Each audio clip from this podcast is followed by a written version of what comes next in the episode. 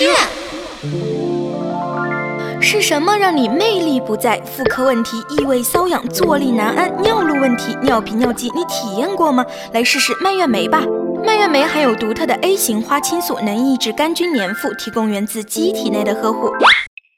的广告不知道大家有没有看过？反正我是常常在某宝上看到蔓越莓这种小浆果啊，常被商家赋予保护泌尿健康、改善妇科炎症、改善心脏健康之类的保健名头。那它到底有没有效果呢？想要感知起来，小耳朵竖起来，下面果壳菌病没要来给大家嘚吧嘚了。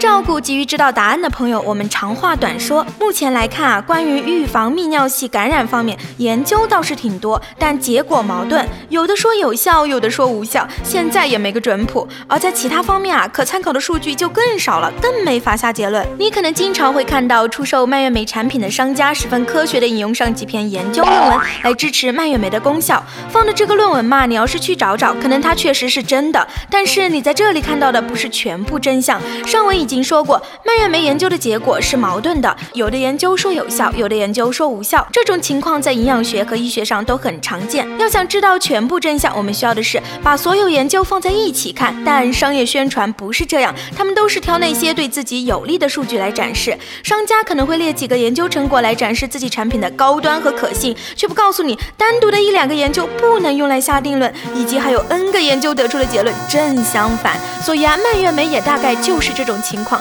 那到底要相信谁呢？一般人啊，也不可能挨个去查资料、查论文呢。所以说，看一样东西是否真的有这个功能，我们还是要去看权威机构对它认不认可。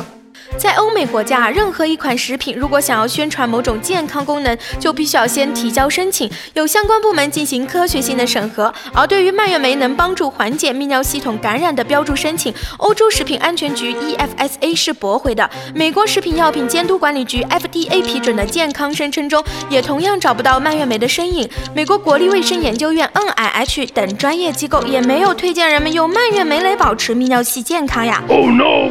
其实回到蔓越莓本身啊，由于直接吃太酸，所以制成的果干、果酱等等都会加入大量的糖。比如一杯二百四十毫升的蔓越莓果汁就含有二十八克的糖。然而同样一杯可口可乐啊，也就含糖二十五点四克，这怎么看也不像是多么健康的食品。咱们就不说蔓越莓果干，每一百克有百分之六十以上都是糖。所以说啊，想要预防妇科疾病、预防泌尿系统疾病，吃这个真的没有什么卵用。如果已经得了病，那就更要赶紧去看医生。想要靠。好吃果干零食之病，那就想太多了。